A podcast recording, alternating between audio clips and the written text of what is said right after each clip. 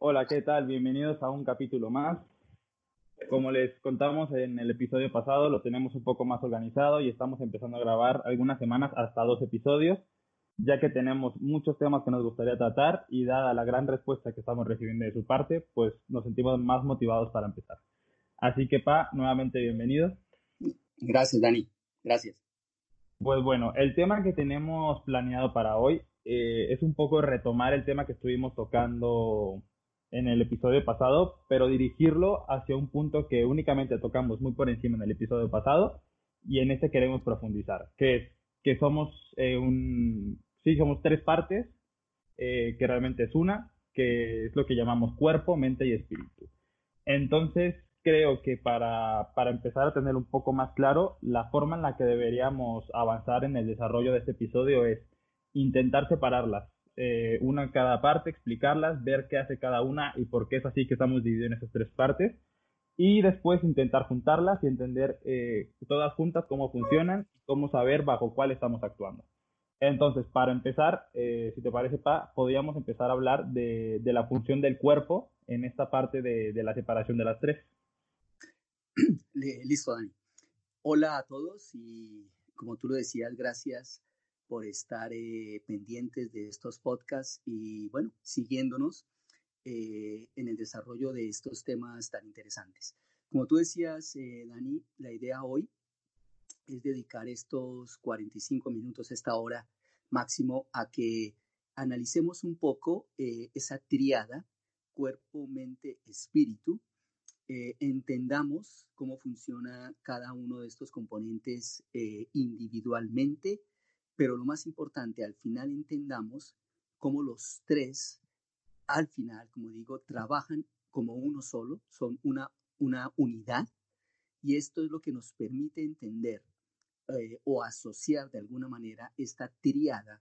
con la función que tenemos cuando venimos a este mundo físico. O sea, al final, la triada nos permite garantizar que esa función, ese cometido que tiene el alma, para, nosotros en este mundo físico se pueda cumplir. Comencemos entonces con el cuerpo. Y bueno,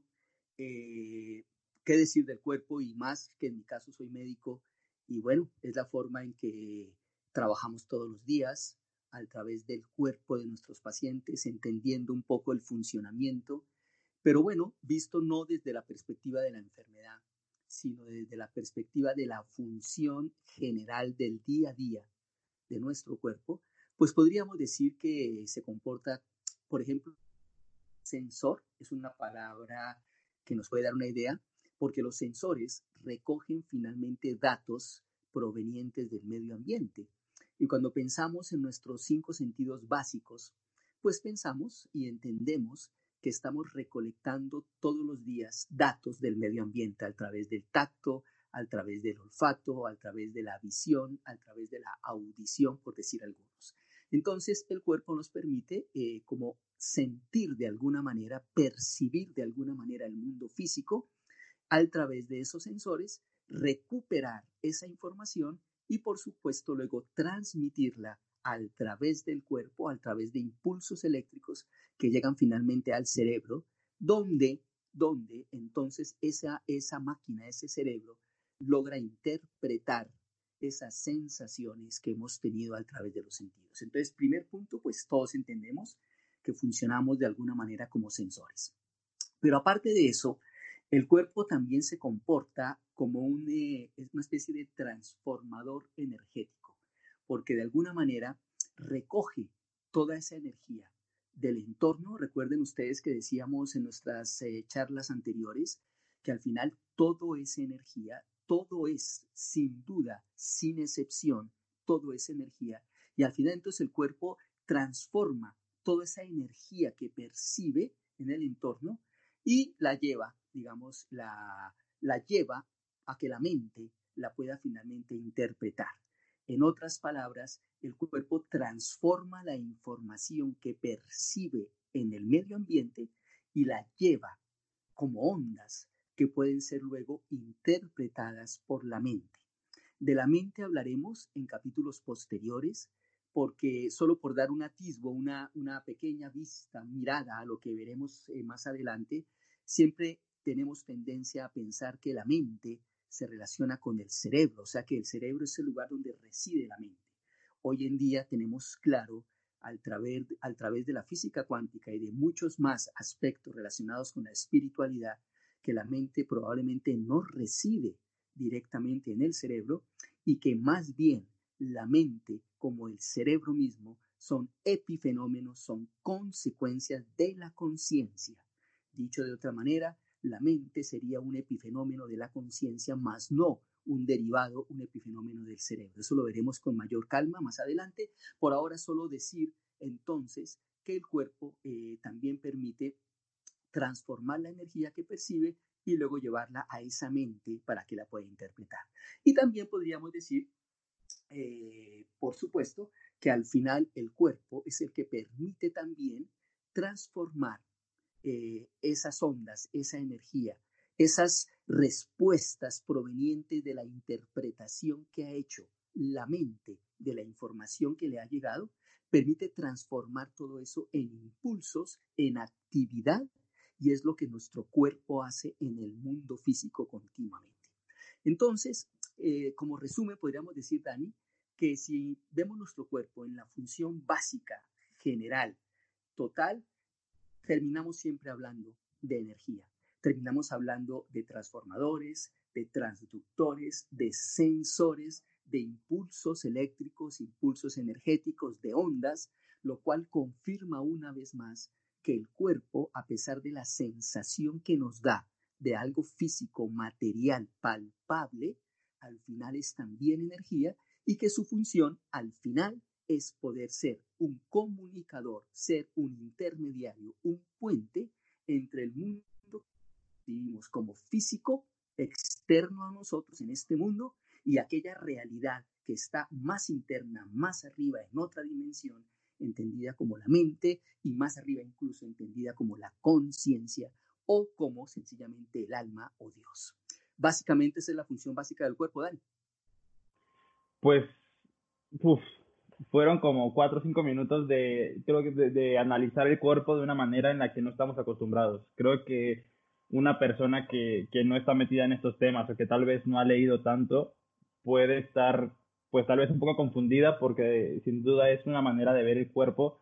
totalmente diferente a la que nos han enseñado, que, parte únicamente de, la fisiología o de la anatomía y en donde ningún, en ningún momento se toman estas, como esta parte ya sea cuántica o espiritual, del cuerpo, en donde, en donde, como nos dices al parecer, el principal, la principal función es la de ser un sensor o de tomar información para luego transmitirlo a algo más grande que el cuerpo. Sí, y Dani, fíjate que lo que dices es, es bien importante y tendremos una sesión que además, de acuerdo a la programación que estamos haciendo, vendrá muy pronto. Es una sesión que vendrá probablemente dentro de dos o tres capítulos de podcast,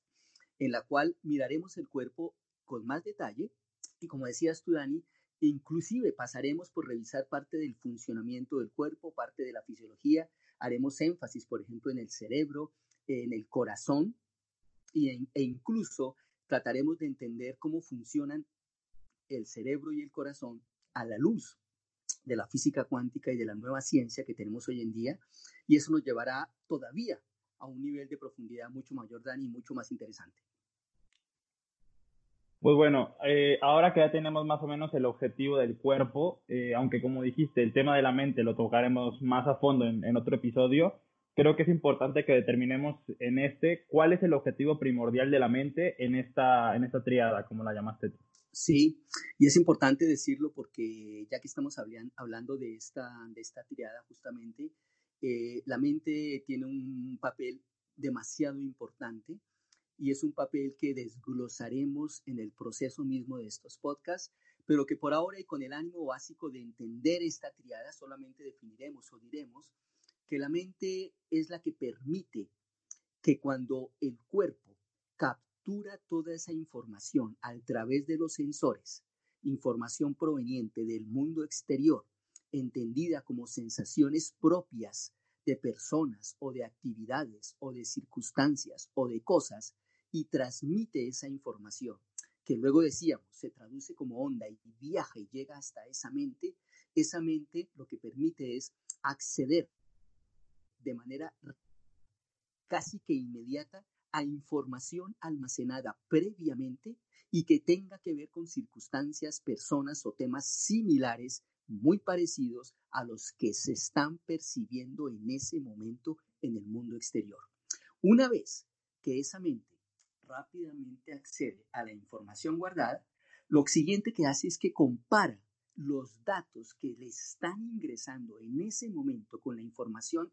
en el ahora que está ocurriendo en ese momento con la información almacenada. Compara la circunstancia actual con aquellas similares que tiene almacenadas. Y finalmente esa mente genera una serie de recomendaciones relacionadas con lo que el cuerpo debería hacer como respuesta a esa circunstancia del mundo exterior.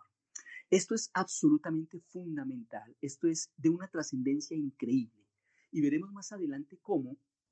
el gran porcentaje de los seres humanos, el gran, gran porcentaje, respondemos en el gran porcentaje de los casos a lo que nos ocurre en la vida basado en la respuesta generada desde la mente.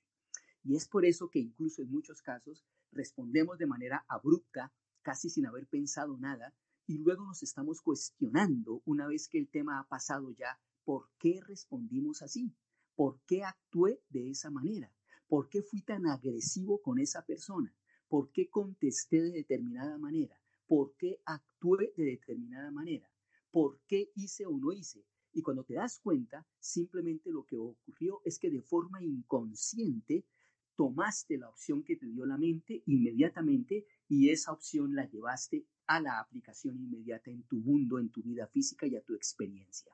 Entonces, esto nos lleva a una consecuencia muy interesante y es que ustedes se preguntarán, bueno, pero ¿por qué la mente hace eso? ¿Cuál es el objetivo final? Y podríamos decir, para simplificarlo, pero por supuesto iremos en detalle sobre esto más adelante, es que al final lo que la mente necesita es garantizar tu supervivencia. La mente lo que hace es almacenar información, recuperar información constantemente del medio exterior, como dijimos anteriormente, compararla,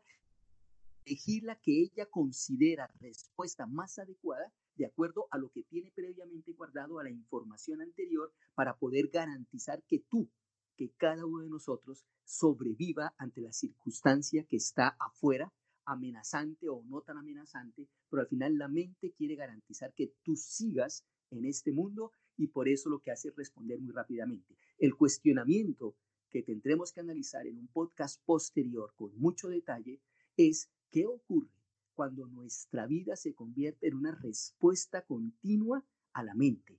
¿Qué ocurre cuando solo escuchamos la voz de la mente y reaccionamos en base a la mente. ¿En qué círculos entramos? ¿Cómo nos desenvolvemos? ¿Qué consecuencias trae vivir en forma inconsciente? Porque estás inconsciente en términos de que no respondes bajo un análisis, bajo una detallada análisis de la circunstancia actual, sino que respondes bajo un impulso generado en la mente de forma totalmente inconsciente. Eso es lo que se llama vivir un poco en la inconsciencia y es desafortunadamente lo que nos ocurre a buena parte de todos. Eso es básicamente la mente en términos para la triada. Pues sí, creo que, que en palabras de, de mortales, de humanos, de humanos normales que no somos tan conocedores de estos temas, creo que sería como ese instinto humano normal que todos creemos que es lo que nos, lo que nos llama para hacer algo o en situaciones de peligro correr únicamente como por la información previa que tenemos, pero que como tú dices muchas veces es impulsiva y, en situaciones que no son tan extremas nos lleva a actuar y muchas veces después no entendemos el por qué lo estamos haciendo. Pero como... Sí, sí. Y mira, Ani, esto tan importante porque es que, perdona te interrumpo porque lo que dices es trascendente para poder explicar esto. Fíjate una cosa, si unimos un poco, porque aquí se trata siempre de que vayamos integrando toda la información que vamos comentando en los diferentes podcasts. Miren ustedes esto. Si decíamos en el podcast anterior que el objetivo de venir a este mundo físico es afrontar la polaridad y mediante la polaridad enfrentar lo que ese mundo físico nos pone, nos enfrenta, nos pone al frente literalmente, para poder experimentarnos en la mejor versión posible de nosotros. ¿Qué quiere decir? Que esas circunstancias que captamos en el mundo externo y que luego transmitimos hacia la mente, pueden tener dos tipos de respuesta. La respuesta de esa mente, bajo el concepto que acabamos de explicar, bajo ese esquema de comparo y respondo rápidamente de acuerdo a lo que creo más conveniente para mantenerme, para sobrevivir. O dos, recupero la información, la paso no por la mente, ojo, la paso por el corazón, que veremos más adelante la implicación de ello, analizo la circunstancia anterior y respondo en mi mejor versión ante la circunstancia que está ocurriendo afuera. Eso se llama vivir una vida consciente, en la cual cada circunstancia que te llega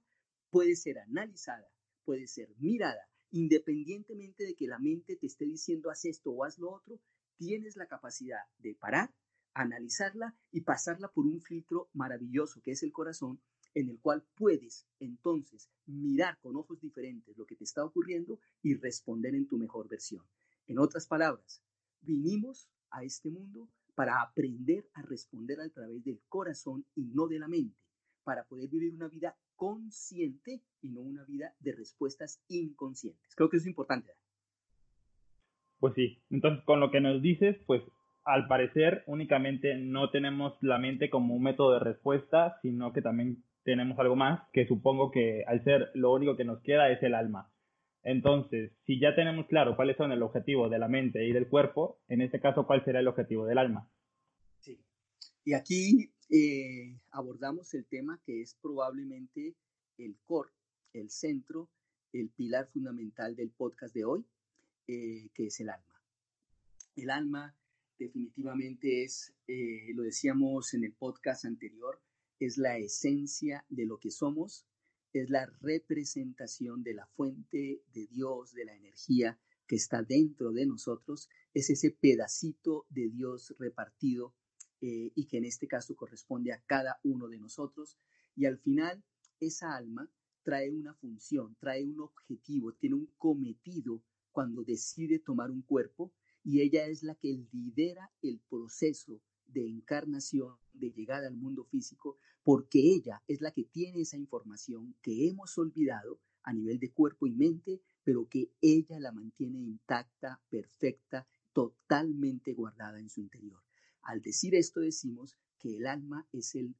es el aspecto fundamental de esta triada si bien es cierto que los tres son importantes y trabajan en forma conjunta, pero el alma es fundamentalmente la esencia. En otras palabras, todo lo que hace el cuerpo y toda la función de la mente están hechas fundamentalmente para apoyar la función del alma.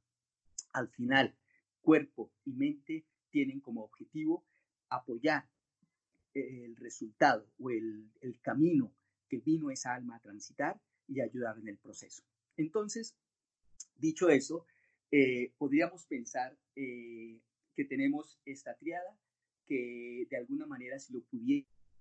en términos muy coloquiales, el alma es la jefa de este, de este grupo, es la que conduce el proceso, es la que lleva la voz cantante, sin embargo, veremos más adelante que aunque sea la que tiene la información, la esencia, la verdad, la que no ha olvidado quién es realmente, si bien es cierto, ella no impone su criterio sobre el cuerpo y la mente, ella simplemente siempre está dispuesta a dar la información, a dar su punto de vista, a guiarnos, a enseñarnos cuál es el camino, sin nunca imponerse sobre la mente y sobre el cuerpo. Entonces lidera, pero no obliga,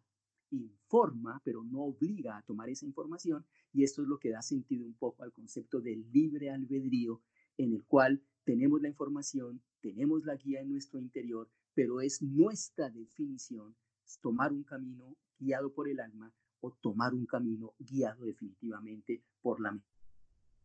Dicho esto, podríamos comenzar a entrar a ver con un poco más de profundidad el concepto del alma bajo este criterio que acabamos de comentar y podemos comenzar un poco a integrar sobre todo, que es lo más importante, eh, este concepto con lo que vimos en el podcast anterior. Al final, y creo que Dani es importante antes de comenzar a meternos a profundidad con el tema del alma, eh, y siempre buscando, como decía, que creemos una serie de uniones, de, de percepciones integradas en cada cosa que vamos diciendo, decir que a través del alma podemos lograr el objetivo más importante por el cual estamos en este mundo físico, que es experimentarnos como creadores conscientes de nuestra vida. Y ustedes ya entienden perfectamente a qué nos referimos como conscientes, creadores conscientes, que podemos reaccionar ante cada circunstancia de la vida no en forma inconsciente, automática, proveniente, proveniente de la mente, sino una forma consciente a través del corazón, a través del alma, porque el alma, para dar su información, para entregarnos su conocimiento, lo hace por un filtro maravilloso al través, que es el corazón, perdón. Entonces, esto es fundamental. Y entonces casi que dedicaremos lo que viene, eh, Dani, a hablar un poco de lo que se llama la creación consciente y a entender un poco cómo fluye este proceso de creación consciente y cómo podemos un poco, porque la pregunta siempre puede ser, Dani, y tú me, me, lo verificarás o no, creo que la pregunta que nos hacemos todos al final es, ok, si puedo tener una creación inconsciente derivada de responder automáticamente a lo que la mente me dice sin mayor análisis, versus responder ante cada circunstancia tomando la información del alma, la información más maravillosa, la gran sabiduría proveniente del alma, y responder a cada circunstancia conscientemente basado en esta información, creo que una pregunta que siempre surge, Dani, es, bueno, ¿cómo elijo un camino o el otro? ¿Cómo puedo elegir más la vía del corazón que la de la mente, verdad? Sí, sin duda, sobre todo porque yo creo que, eh, obviamente, la, primera pregunta es lo que dices tú, ¿cómo puedo eh, elegir qué camino seguir? Pero también es cómo accedo a la información del alma, porque creo que somos, solo somos conscientes de la información que nos da nuestra mente, pero creo que ignoramos o, no sabemos detectar, aunque seguramente está presente todo el tiempo, no somos capaces de detectar conscientemente esa información que nos da el alma. Sí, ah, eh, es un muy buen punto y nos permite, nos permite anclarnos eh, de manera sólida para ir a profundidad sobre esto. Y creo que podemos comenzar diciendo algo que lo voy a decir de manera muy escueta, pero que al final es lo que nos permite avanzar en este proceso de entendimiento que tú estás comentando, Dani. Y es, cuando comenzamos a entender la importancia y la trascendencia del alma en el camino que seguimos todos en este mundo físico, comenzamos entonces también a entender, y dicho, nunca dicho de mejor manera, a recordar que no estamos aquí en este mundo físico para hacer o para implementar ninguna cosa que esté relacionada con el cuerpo o con la mente. Dicho de otra manera, estamos aquí en el mundo físico por circunstancias, por razones que no tienen ninguna relación con las cosas que nos ocupan en la mayor parte de nuestro tiempo. En otras palabras, vivimos una vida demasiado ajustada de respuesta a circunstancias exteriores y totalmente limitada por esas circunstancias exteriores. Nos levantamos en la mañana, nos arreglamos, nos vamos a trabajar, volvemos en la tarde, en la noche, cansados, extenuados, vemos un rato de televisión, hacemos las actividades que tenemos pendientes, eventualmente salimos con algún amigo si es un día en el cual se puede hacer, y así transcurre nuestra vida día tras día, tras día, tras día. Y todo eso que va transcurriendo en nuestras mentes con mucha frecuencia tiene que ver con una serie de logros que vemos como nuestros logros fundamentales. Eh, eh, trabajo muy duro porque quiero tener X coche, trabajo muy fuertemente y ojalá me asciendan y me esfuerzo cada día más para que me asciendan porque quiero tener tal apartamento, tal piso eh, y si es posible este chalet que me gusta muchísimo, me gustaría en un futuro poderme casar con una pareja que sea de X o Y manera, tener unos niños, etcétera, etcétera. Y ya con el paso de los años, eh, haber trabajado mucho para tener una buena pensión y poder retirarme en X momento de mi vida, etcétera, etcétera. Y la mayoría de seres humanos, un alto porcentaje, giramos alrededor de este mundo físico totalmente, digamos, cercado por estas características, por estos requerimientos que, acabo de nombrar y que nuestra mente, ojo, nuestra mente se encarga de reforzar, porque la mente lo que hace es garantizar que te adaptes y que funciones de la mejor manera en ese mundo que estás experimentando y el mundo del día de hoy en un gran porcentaje es un mundo guiado por los temas materiales, por la adquisición de bienes, por la cantidad de dinero que tienes en tu cuenta bancaria, por el cargo que tienes, por el nombre de ese cargo, por el título que tiene ese cargo, etcétera, etcétera. Entonces el mundo va girando alrededor de esto, pero cuando llegamos y trascendemos el concepto de la mente y llegamos al alma, entendemos que nada de eso tiene que ver con el objetivo por el cual has venido al mundo físico. Y entiendes entonces que el paso por este mundo físico no está relacionado con esas adquisiciones eh, económicas o materiales o, títulos o cargos en las compañías, etcétera, sino que estás, sino que está relacionado ese objetivo con tu crecimiento, con tu eh, evolución interna,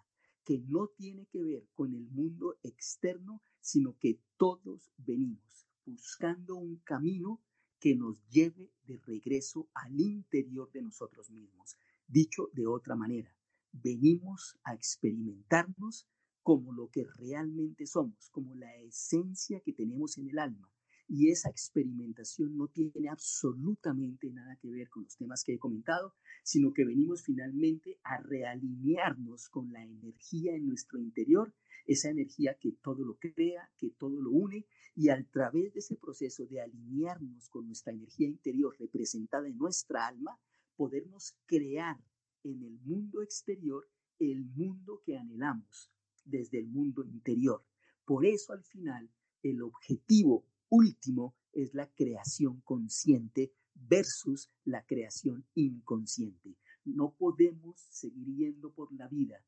creando de manera inconsciente circunstancias que luego culpamos o a las cuales les adjudicamos luego el poder de no permitirnos realizar nuestros sueños. Es que es demasiado difícil ascender en esta compañía, es que es imposible ganar un buen salario hoy en día, es que las compañías solo buscan abusar de sus empleados, es que no puedo tener eh, otro estudio o el posgrado que me piden, etcétera, etcétera, o simplemente una presión derivada de la necesidad de tener adquisiciones, posiciones y demás. Ese mundo es el mundo que lidera la mente y en el que la mente te quiere llevar continuamente y obligarte a estar allí. Esa creación inconsciente es una creación que te lleva en ese círculo sin cesar, sin fin, de nuevos requerimientos, de más estrés, de más ansiedad, de más temor por no poderlo lograr, de más miedo por no encajar en eso que te pide el mundo físico hoy en día y giras y giras como un ratón de esos que gira en experimentación alrededor de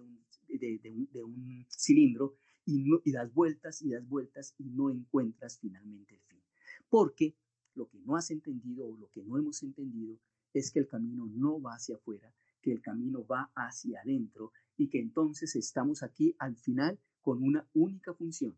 recorrer el camino hacia el conocimiento interior para, gracias a ese conocimiento, recrearnos en nuestra mejor versión y crear ante cada circunstancia de la vida el mejor resultado que genere el mejor bien para todos, que al final se traducirá en la vida, en la creación de tus sueños. Eso es lo fundamental, Dani, del alma, pero por supuesto, esto eh, tenemos que verlo en una dimensión un poco mayor y tenemos que entrar a analizar un poco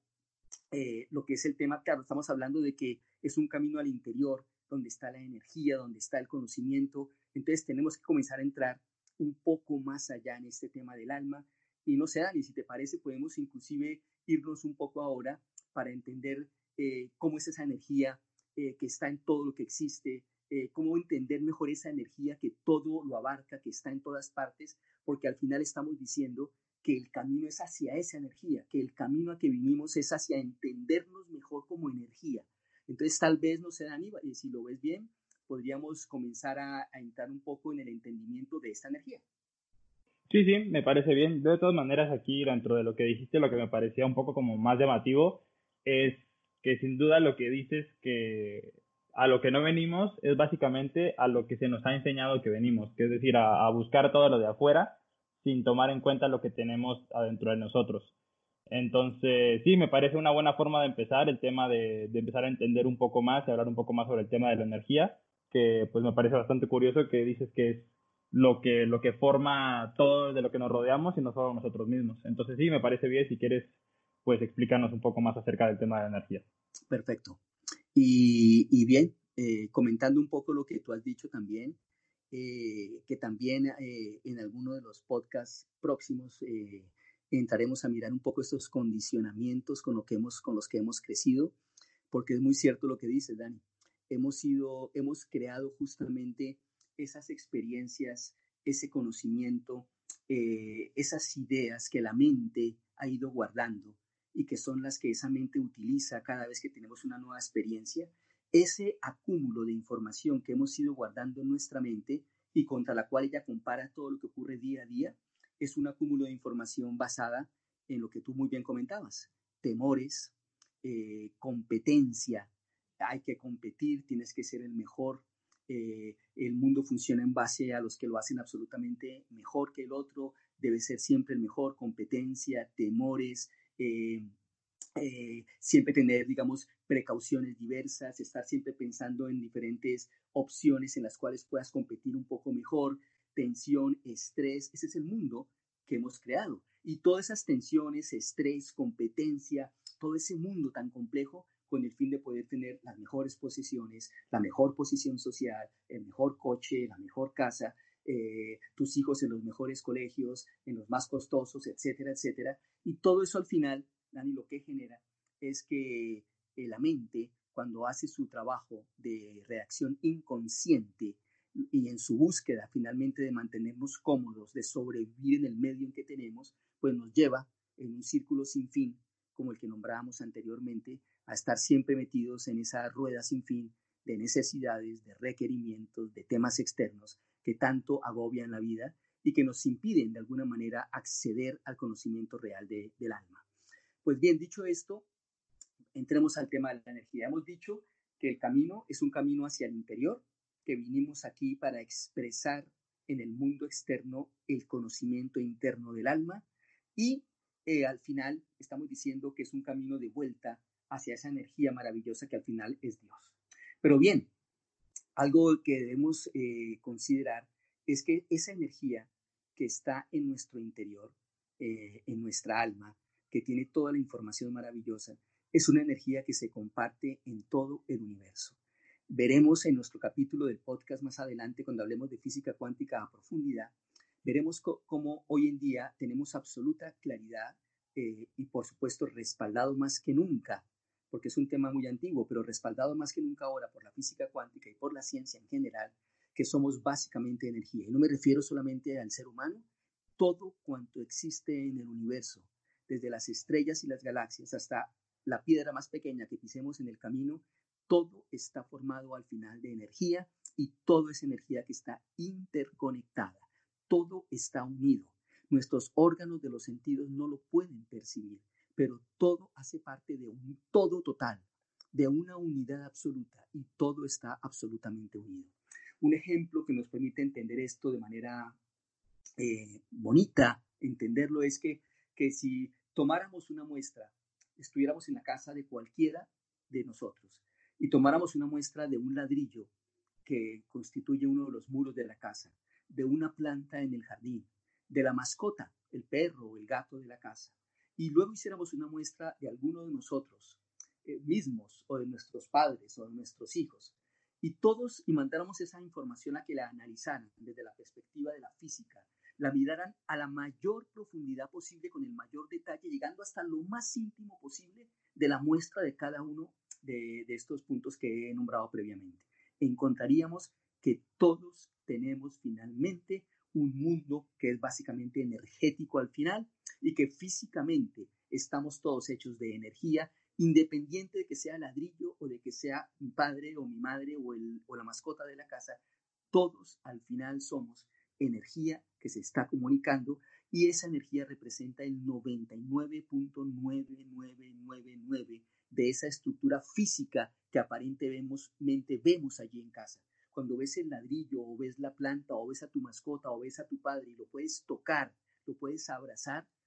eso que estás abrazando, tu padre o cuando tu mascota eh, está contigo y tú la abrazas y, le, y la acaricias, eso que estás acariciando es 99.999% vacío. Es energía absoluta que tú en el mundo físico percibes como algo que puedes tocar, palpar a través de tus órganos de los sentidos, pero que hoy en día entendemos que es energía absoluta interconectada. Pues bien, todos tenemos esa energía, todos somos parte de esa energía, todos y todo. Y eso hace entonces que podamos compartir un plano común donde está esa información maravillosa, donde está la sabiduría absoluta y donde está la esencia de Dios. ¿Dónde puede estar un poco la diferencia entre ese ladrillo o esa planta y el ser humano en términos energéticos? Que finalmente el ser humano tiene un nivel de conciencia que le permite comunicarse con su esencia entendida como el alma para crear conscientemente la vida que sueña. Esa es la gran diferencia entre el ser humano y el resto de la creación. Y esa es la belleza absoluta del ser humano. Tener la capacidad, lo repito, de comunicarse con su ser interior, con su alma, con su energía, con su conocimiento y a través de esa conexión crearse conscientemente, o sea, deliberadamente, crear conscientemente la vida que sueña. Eso lo puede hacer solamente el ser humano. Entonces estamos todos formados por la misma energía, por la misma esencia, pero el ser humano tiene un nivel de conciencia que le permite trascender, conocerse a sí mismo. Y es por eso que venimos a este mundo físico, es a conocernos a nosotros mismos, a ejercer eso que solo nosotros podemos hacer, a trascender a través del conocimiento interior. Eso es fundamental y bueno, es un tema que al final eh, es, el, es, la esencia, es, es, es, el core de lo que venimos a hacer en el mundo, pero que por supuesto algún día,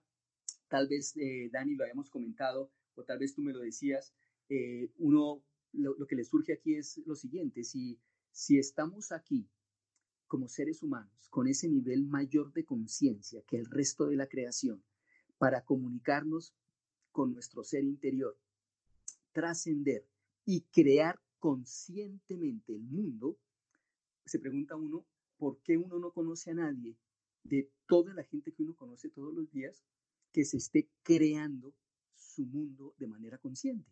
¿Por qué es aparentemente eso tan exótico, tan extraño, si vinimos como ser humanos a este mundo para hacer esta labor única, ¿por qué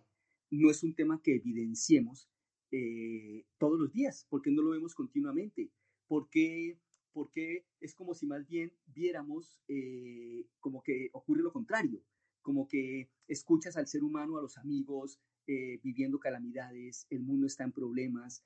más bien la gente está desesperada, como que no estoy justamente pudiendo hacer lo que yo quisiera hacer, como que me siento limitado, con temores, con miedos. Entonces, eh, creo que es un tema que, que, resuena bastante porque al final eh, es como entender que tenemos un objetivo, pero como si pareciera que el mundo real eh, no te muestra otra cosa. Tal vez tú lo comentabas, Dani, no recuerdo, pero es un tema que creo que siempre nos ha llamado la atención, ¿verdad? Sí, sobre todo porque creo que vivimos en un mundo en donde no creamos, sino que reaccionamos. Porque al final lo que dices tú, al final, eh, dentro de la gente que nos rodea o la gente cercana, eh, tan siquiera en mi caso, supongo que también de la mayoría de la gente, estos temas, sobre todo el, tema de la ley de la atracción, que es como el nombre más público que, que, tiene en este momento, es un tema muy desconocido o en donde mucha gente pues tiene un conocimiento muy básico, pero no lo controla. Creo que realmente es muy poca la gente en, nuestro planeta que tiene esa habilidad de ser un creador consciente eh, creo que decir todo el tiempo es casi imposible, pero creador consciente en la mayoría de los casos. Entonces, pues, estoy, o sea, de acuerdo contigo. ¿Por qué, si ya tenemos esta, este conocimiento en nuestras manos, por qué es tan difícil encontrar a alguien o ser nosotros mismos ese creador consciente que creo que todos queremos ser? Exacto. Esa es la gran eh, disyuntiva o el tema en el que, eh, al que nos enfrentamos cuando llegamos a, entender algunas cosas y que luego siempre nos cuestiona. Pues digamos algo, eh, comencemos a abordar esto. esto esta respuesta no la, no la vamos a abarcar ahora, será una conclusión de, de, muchísimos capítulos y de mucha información que compartamos, pero comenzamos a entrar al tema eh, y siempre enmarcado dentro del tema de hoy del podcast, diciendo que tal vez ocurre porque la mayor parte de personas, incluyéndonos por supuesto a nosotros mismos, nos identificamos eh, con lo que no somos. Dicho de otra manera, si no tenemos claros quiénes somos, pues no podemos actuar en consecuencia. En un ejemplo es como decir que si, si yo creo o percibo mi vida bajo el criterio de que, de que soy esa persona que aparece en mi documento de identidad, o que soy este, ese que se ve en la foto de mi carnet de conducir, o que soy esa persona que tiene el, el, el carnet de la seguridad social, o que simplemente soy esa persona que se identifica con eh, X cuerpo, X estatura, color de piel, color de los ojos, cabello, etc. Cuando nos identificamos con eso, ¿qué es lo que usualmente ocurre? De hecho, cuando a ti te preguntan quién eres, usualmente uno responde diciendo, bueno, el nombre, y luego te identificas con el trabajo que haces, ¿cierto? Mira, soy Jorge Sainz, trabajo como médico, trabajo en tal compañía, hago lo siguiente, tengo tantos hijos, tengo una esposa, uno se identifica con eso, el mundo que uno está viviendo en el día a día. Entonces, parece que el primer punto es que al estar tan absolutamente identificados con el mundo meramente físico, eh, perdemos un poco el camino. Porque si estás totalmente identificado o estamos totalmente identificados solamente con el mundo físico y con eso que aparenta ser lo que somos, pues seguiremos un camino que pretenderá trabajar sobre esos criterios y reforzarlos y simplemente responder a eso que creemos que somos. Pero cuando nos acercamos en el proceso de crecimiento a nuestra sabiduría interior, cuando descubrimos que eso que está en el carnet, que esa foto en el carnet, que esa persona que identifican los compañeros de trabajo como X o como Y, que esa persona que aparece en la foto familiar y que está allí, etcétera, etcétera, no es realmente la esencia de lo que es. Cuando entendemos a través del viaje a la sabiduría interior, que no somos lo que anhelamos ser, sino que ya somos eso que anhelamos. Dicho de otra manera, cuando yo me identifico con ese ser físico que trabaja en X lugar, que tiene X familia, que tiene X características, en ese concepto físico estoy todos los días luchando por adquirir bienestar, adquirir más recursos, reforzar mis conocimientos, ascender en mi compañía, comprar el nuevo coche, comprar la nueva casa, el mejor colegio de mis hijos, etc.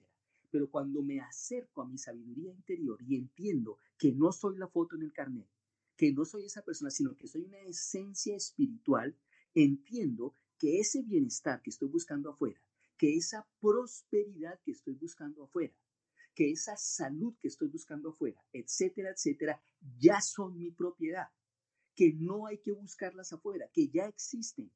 porque en mi esencia, que es lo que realmente yo soy, en esa parte de la energía de Dios que es mi alma, que está dentro de mí, la abundancia, la prosperidad, la salud, el bienestar son ya,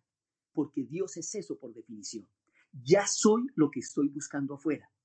Y lo que debo entender es entonces que primero, cuando entiendo que yo ya soy eso, entonces soy en definición pura, soy el bienestar, la salud, la prosperidad. Y cuando admito, lo entiendo y recuerdo que yo ya soy eso, cuando ya lo sé en mi esencia, entonces comienzo a proyectarlo hacia afuera y el mundo comienza a desvelarse ante mí bajo los criterios que yo estoy mandando desde adentro. Salud, prosperidad, amor, tolerancia y todo lo demás. Y ahí es cuando nos convertimos en creadores conscientes. Tú creas conscientemente el mundo afuera cuando te has transformado internamente, cuando sabes quién eres realmente en tu esencia y sabes que todo lo que buscas afuera ya lo tienes adentro. Y como sabes que heredaste de Dios el poder de crear tu mundo físico, ese mundo físico afuera se crea con esa abundancia, con esa prosperidad, con toda esa salud, con todo lo positivo, una vez que tú lo has aceptado internamente, no al revés. Entonces,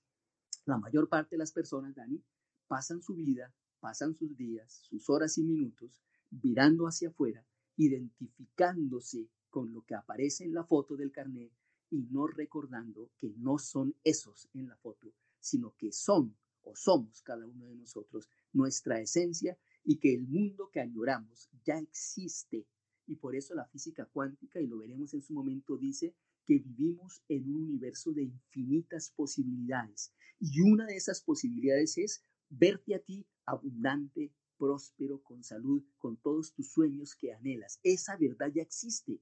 ya existe en el mundo cuántico. ¿Cómo la atraes a tu vida? Siendo primero, siendo prosperidad, siendo amor, siendo tolerancia, etcétera, etcétera. Entonces, lo que ocurre o lo que nos ocurre a la mayoría de los seres humanos es que transitamos la vida luchando todos los días sencillamente por, por alimentar la imagen errónea que tenemos de nosotros mismos. Tal vez eso es lo que pasa, Dani. Pues sí, eh, con todo esto que dices, como que logro relacionar mucho este podcast con el anterior que hicimos esta semana, en donde decíamos que primero hay que ser para luego tener. Creo que va muy relacionado con lo que acabas de decir. Y, y complementando también el tema de hoy, pues que, que estamos acostumbrados por las enseñanzas que hemos tenido durante mucho tiempo a buscar identificarnos a nosotros mismos con lo que hay afuera,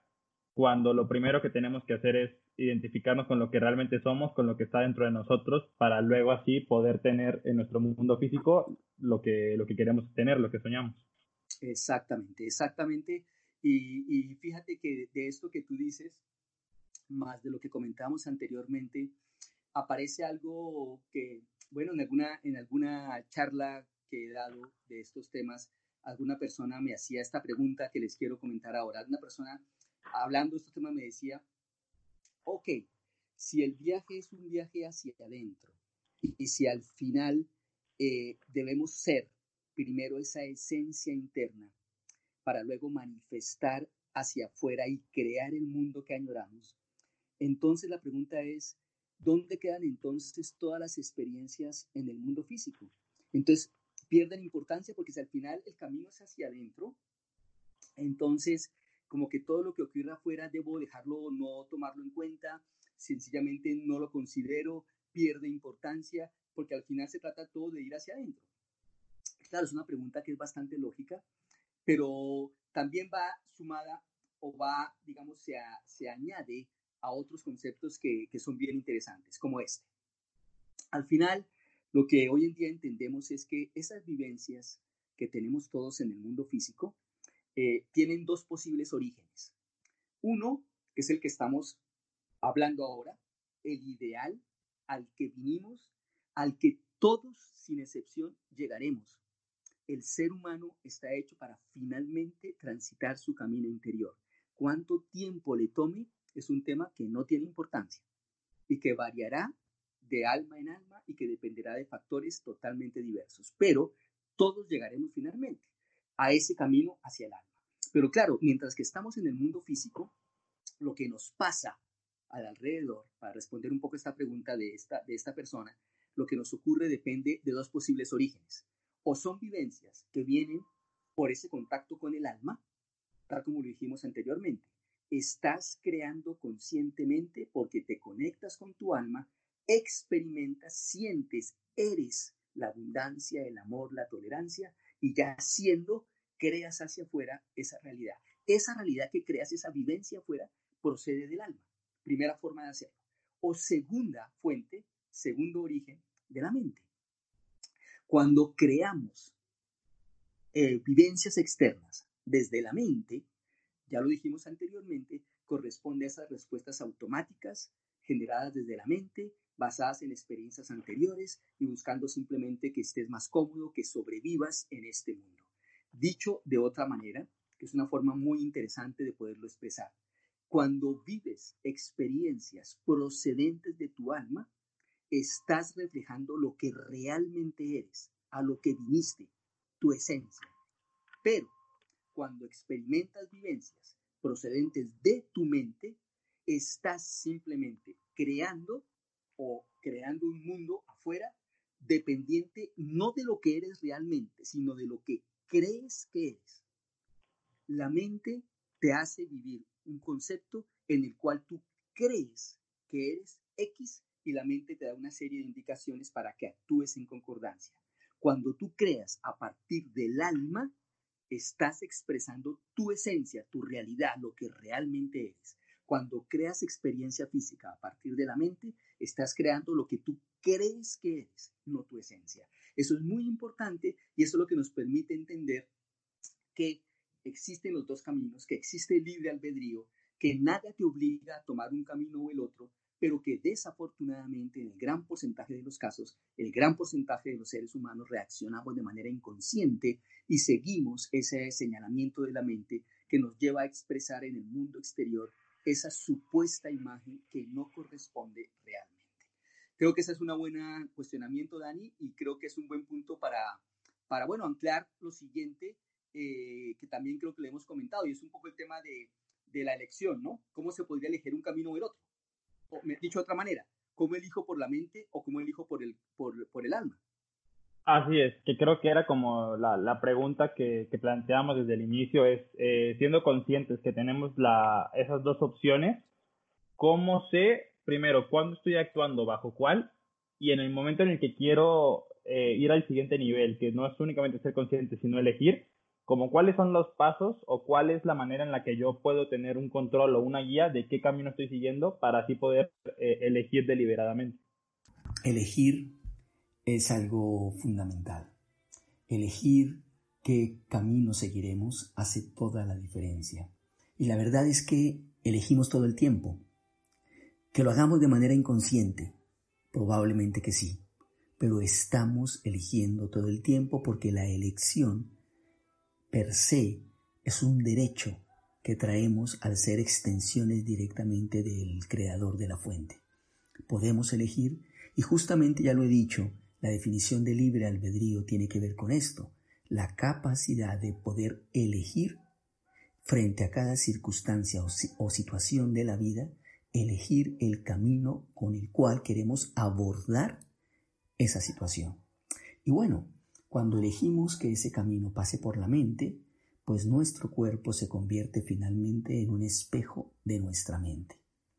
Pero cuando elegimos que el camino que nos llevará a esa respuesta, a ese comportamiento, a esas palabras que expresaremos, a esa decisión que tomaremos, parte desde el alma, entonces nuestro cuerpo se transforma en un espejo del alma y en ese momento somos creadores conscientes de la realidad de lo que realmente somos.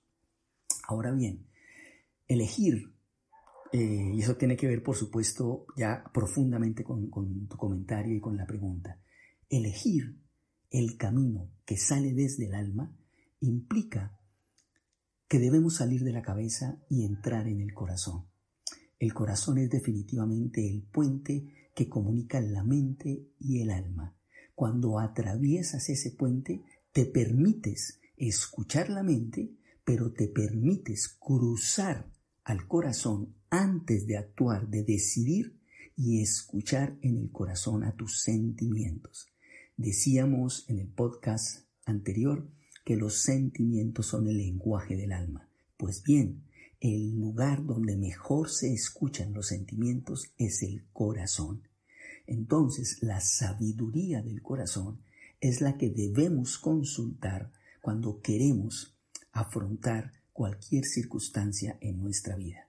Y claro, como esa sabiduría en el corazón está expresando a través de sentimientos la sabiduría del alma, cuando escogemos ese camino, estamos escogiendo el bienestar, la prosperidad, la abundancia, el amor, la tolerancia, la compasión, que ya son una realidad en ese, en esa alma y por consiguiente en ese corazón. Y en ese momento estaremos entonces eligiendo de manera consciente y nos podremos convertir en creadores conscientes de nuestra realidad. El paso siguiente será demostrar esa decisión que hemos tomado en cada momento y en cada acto de nuestra vida. Porque todo lo que pensamos, lo que decidimos y lo que hacemos nos define y expresa nuestra elección sobre quiénes somos. En otras palabras, con cada actuación, con cada definición, con cada acto, estamos expresándonos y estamos reflejando quiénes somos. Lo cual quiere decir que ese camino que comenzamos para contestar a la vida desde el alma, a través del corazón y sus sentimientos, se refrenda con cada actitud, con cada acción que hacemos ya en el mundo exterior, en el mundo en que compartimos con nuestros, con nuestros amigos, con nuestra familia, con el mundo per se al que estamos, digamos, enfrentando, es en ese momento donde nos expresamos en nuestra verdadera esencia. En el fondo, si te das cuenta, se trata de sintonizar con el alma para que la vida adquiera otra dimensión, para sentirnos entonces entusiasmados, apasionados con la vida, claros en los conceptos que queremos expresar y vitales, porque siempre que elegimos el camino del corazón, ese camino pasa por entusiasmo, por pasión, por claridad, por vitalidad. Ahora bien, algo que nos permite casi cerrar ya el podcast es decir, o volver a recordar, recordemos que este es un proceso que al final es un proceso de remembranza, remembrar que hay un marcador, que hay eh, una forma de guiarnos, hay una guía que tenemos siempre para garantizar que estamos sintonizados con el lenguaje del alma en todo momento. Recuerda que las emociones, esa, esa emoción que se traduce, que se presenta en el corazón, te está avisando si estás en sintonía con el corazón o solo en sintonía con la mente. Cuando sientes o cuando percibes lo que te está ocurriendo con sentimientos positivos, cuando te sientes bien con la definición que estás tomando, independiente de lo difícil o concreta que sea, pero te sientes bien, quiere decir que estás sintonizado con tu alma y que eso que vas a hacer será para el mayor bien de todos los implicados. Cuando te sientes mal,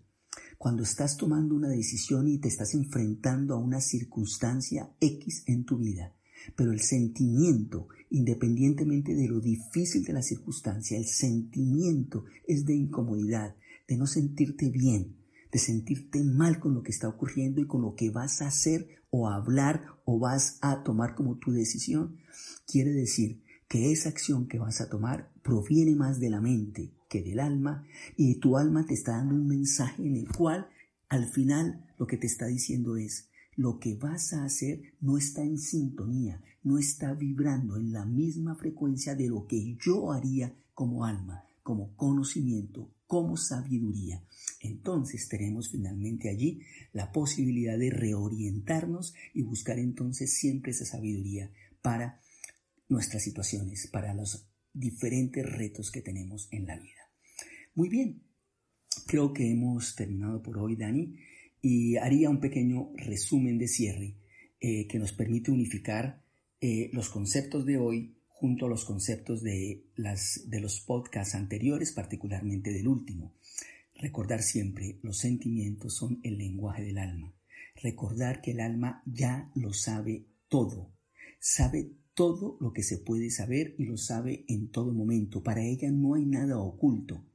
Ella solo quiere experimentar lo que sabe en el mundo físico y por eso está en nuestro interior para guiarnos y para garantizar que la experiencia que hagamos a través del cuerpo, que es el instrumento, refleje su sabiduría, su conocimiento. Recuerden que el único deseo del alma es convertir ese magnífico concepto de sí misma en experiencia en el mundo físico. En ese sentido, cada alma es un maestro y cada alma viene a ejercer ese conocimiento, a crear circunstancias que estén totalmente alineadas con lo que ella realmente es. Esto nos ayuda a entender el por qué no debemos juzgar nunca el camino que recorren otras personas, porque no podemos juzgarlo, sencillamente no entendemos qué está en el camino de esa alma que está reflejándose en la vida de ese cuerpo físico a través del cual se expresa. Aprendemos a no juzgar y entender que el camino de cada ser humano es un camino sagrado y que está reflejando las circunstancias que el alma quiere experimentar a través de la polaridad en este mundo. Recordar también que creamos de manera individual nuestro mundo y que todos como humanidad creamos de manera colectiva y que en la medida en que cada uno individualmente vibre en frecuencias más altas, más cercanas al alma, contribuiremos también todos a que la vibración colectiva sea más alta y podamos traducir estas cosas buenas, estos, esta creación consciente también a un nivel más grande, más colectivo, que es muy importante. Cada alma sigue su camino. Cada alma sigue su recorrido. Lo importante es que en ese proceso abandonemos la vida inconsciente y sigamos ese camino del alma para poder evolucionar y para poder transformar nuestras vidas para crear en forma consciente. Al final es un proceso de seguir, de seguir a esa alma. Y algo muy importante que quise eh, retomar desde el podcast anterior, pero que el tiempo no nos permitió. Recordemos que así como el color blanco no es la ausencia de color, sino la combinación de todos los posibles colores, igual ocurre con el concepto del alma encarnándose en un cuerpo. Recuerden ustedes que el amor que viene a ser expresado por esa alma, el amor no es la ausencia de aquellas cosas que consideramos malas, como el odio, como la cólera, como la lujuria, como la envidia, como la codicia. El amor no es la ausencia de ello, es la suma de todos los sentimientos, la suma total, como la suma de todos los colores para el color blanco, lo cual quiere decir que todos los sentimientos hacen parte del amor. Y por eso es normal y entendible que en el mundo físico tengamos que experimentar el odio, la envidia, la codicia, el temor, para poder expresar luego lo que es verdaderamente el amor. Pero todo hace parte de ese todo grande, de ese todo mayor, de ese inmenso todo. Eso es importante entenderlo porque da una perspectiva al por qué venimos a este mundo que nos reta con circunstancias a veces tan aparentemente difíciles y tan alejadas de lo que pareciera ser la eventual o única esencia de nuestra alma. Hay que recordar que nuestra alma es amor y que el amor lo abarca todo, toda emoción, no olvidemos esto, toda emoción está abarcada en el amor y por eso es normal que el alma se experimente en el mundo físico a través de circunstancias que están aparentemente mostrando lo opuesto, la cólera, el temor, pero que hoy en día entendemos que al final hacen parte de todo el concepto del amor, algo fundamental para no juzgar y para entender que las circunstancias que vivimos son sagradas, así pasen a través de circunstancias que consideraríamos erróneas, difíciles u opuestas a lo que realmente quisiéramos que fuesen. Eso es muy, muy importante. Ahora bien, para cerrar ya, estamos aquí para hacer la obra del alma. No lo olvides nunca. Estamos aquí para hacer la obra del alma. En el fondo, estamos aquí para amar y para expresar el amor incondicional del Creador. Muy bien. Gracias, gracias Dani, gracias a todos los escuchas. Y bueno, volveremos la próxima semana con un tema que nos, nos permitirá dar un paso más en este conocimiento, en este viaje hacia, hacia nuestro ser interior, hasta hacia, hacia nuestro conocimiento interno. Y bueno, mil gracias por todo y nos veremos entonces en unos pocos días. Hasta luego.